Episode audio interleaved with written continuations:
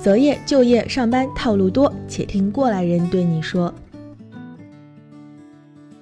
欢迎收听本期的十分钟聊转行，我是石溪，今天和大家分享小尼的转行故事。一年前的今天，小尼正在经历创业失败和求职受挫的各种打击。就在那时，大家熟知的一所国内互联网巨头公司给了他一个面试的机会。我也我觉得很惊喜啊，就是这样的公司能给我一个机会，我就去去面试了。那轮面试的结果，我自我感觉非常差，我觉得肯定没戏了。哇塞，这老板说什么我都答不出来，然后说什么呢，都都要呛我一下，就就会打都都会打断我的谈话啊。小尼没有想到，虽然面试是一场尬聊，但他竟然从五十多位求职者中脱颖而出，成为了这家互联网公司事业部的项目经理。到底是什么让创业失败的小尼得到了互联网公司的青睐呢？听了他的故事，如果你是老板，可能也会被他打动。在我大学是在北理工，然后学的就是计算机。当时呢，说为什么学计算机，其实就是因为我小时候比较喜欢打游戏。然后在大学的时候，说实话啊，学的就是高中的那股劲儿一下泄了，总觉得一下就没有了方向。因为你知道，咱们由于作为这个中国的中国的学生啊，就是高考，基本上那个时候是独木桥。就你必须要去拼搏下来，所以呢，一旦迈进那个大学的这个大学的生涯，一下就失失去了目标啊。当时呢，我问我自己，就是说想做什么？我说想，我想做游戏，但是又不知道怎么去做，所以就陷入了这种就是这种迷茫的一个状态。小尼的迷茫期从进大学开始，一直持续到了大学毕业去澳洲留学，而后又持续到了拿着硕士学位回到中国。读完两年以后回国，依然是当时那种相对迷茫的状态，也不知道要做什么啊，无非就是把这个就业往后延了两年而已。所以回来以后，呃，我也不不太计划，依然是我父亲帮我炒的关系进了 IBM。当时 IBM 在我的概念里头，那是一个非常牛的一个公司，对吧？世界五百强。呃，然后周围的同同学，呃，我跟他们说的时候，也都是一片羡慕之声啊，说哇，你太厉害了，你居然能去 IBM，那简直就是就是说这种，呃，应届毕业生的梦想。说实话，我自己没有什么感触，因为就是得来这个东西太容易了。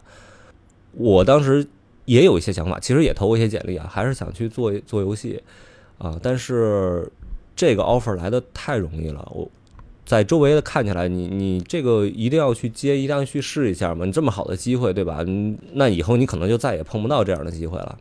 所以还是人云亦云的，我就接受了这个 offer，去 IBM 做了两年半的时间，很努力，但是依然也没有什么方向。我就觉得哇，我在高大上的公司，对吧？我学高大高大上的事情，然后去做高大上的事情，身边都是精英。小尼每天西装革履的去上班，一方面感觉自己并不适合被西服领带天天束缚着，另一方面也不得不赞叹里里外外笔挺的剪裁所体现出的大外企文化。就是当时我是给客户做一个项目，那客户是个国企啊，大领导骂小领导，小领导骂外包，我就是外包，对。然后当时那个小领导骂我的时候，真的我让我特别的难受。但是当我看到大领导怎么骂他的时候，我明白了，如果我是他的那个位置，我一样会骂下面的人，因为没有办法，国企就是这么一个体制。但是在 IBM 不是，同样的一件事情，当时呢，我是在一个是另外一个项目啊，去做一个就是类似于这种会计的一个软件，然后我当时就犯了一个非常愚蠢也非常一个严重的错误，我在调试的时候。就给当时那个还而且还是他们的日本部门，就是一个境外部门，大概有四百多号人，每人发了一条邮件。你可以理解是没到发工资的时间，我给所有人发了一条短信，说你领 说那个工资已经到账了，真的非常严重的一件事情。我当时那个做完这个误操作之后，整个人都懵了，整个人都懵了。那个时候，我旁边的那个就是就是我的项目经理，他跟我说的第一句话。宁远，你别慌，这事儿有我在。然后我当时我心里就想，我操，这么大的事儿你也扛不住啊！你这是安慰我呢吗？但是之后我的大领导啊，就是我的就是这个项目经理的领导到现场来道歉。他见到我和我项目经理说的第一句话是什么？同样的话，你们俩别慌，有我在，我担着。当然了，该处罚的处罚，我我之后这个这个绩效也是打了一个 C，然后该扣工资的扣工资，该有的都有。但是从老板、从项目经理、从你一层一层领导这个态度来看，就是他们觉得你出了问题，首先是我的责任。这个我觉得是特我特别认同这种企业文化。小尼在 IBM 受益匪浅，但是心里总感觉空落落的，好像真正精彩的人生还没有开始。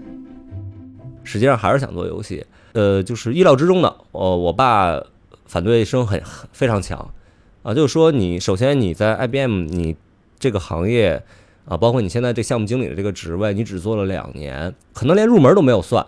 啊，一般来说的话，你在一个行业待五年，你可以做到一个资深的一个位置，然后待七年、待十年，你可以做到专家，对吧？那个时候你再出来，你的身价是不一样的。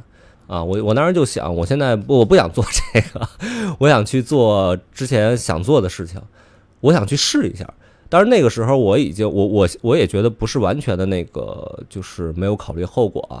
我是觉得，我觉得我不能有遗憾。也许我在游戏行业混不下去，对吧？我干两年以后，我觉得不行，我还回来。但是我至少我试过了，我不会因为在呃因为一直没有迈出这一步之后以后后悔。那个时候可能二十六岁吧，二十七岁，我觉得还可以再拼嘛。命运之神似乎听到了小尼内心的呼唤，他和初中时天天在一起玩游戏的旧同学重逢，两人在创业做游戏的事情上竟一拍即合。呃，我就把就其实就把 IBM 这个相对稳定的一个或者说前途大好的这个工作给辞掉了，就跑去去上海啊，我还是去上海，呃，去跟他去去创业，然后也几乎没有工资啊，就领一个低保。上海的低保多少？现在是可能两千多块钱吧，领个低保。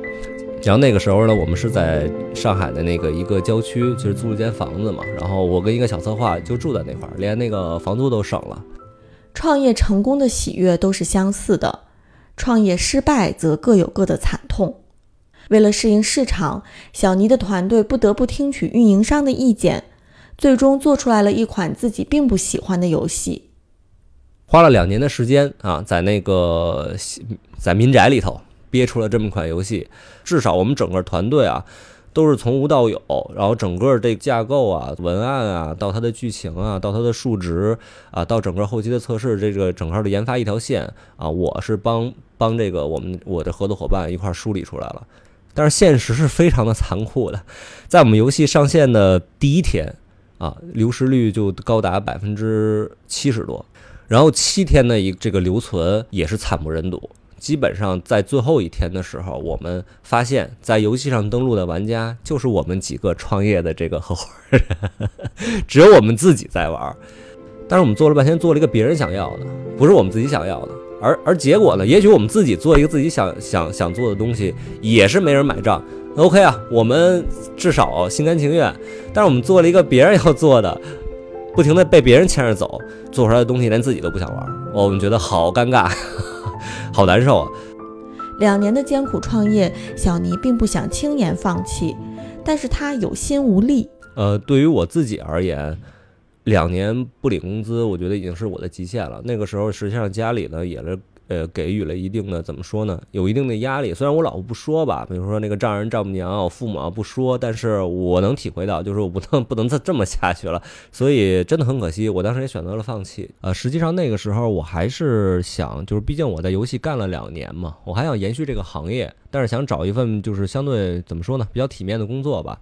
投了五十多份简历，前五十的游戏公司。全都投了，没有一家回复，就连一封回复的邮件都没有。我当时真的特别有挫败感，我就觉得我入这行的时候，当时想法比较简单。OK，我创业，我积累两年的经验，然后到外面我再找一份工作。结果发现我积累这两年的经验，人家根本就看不上。所以那时候我就有极，反正极大的挫败感。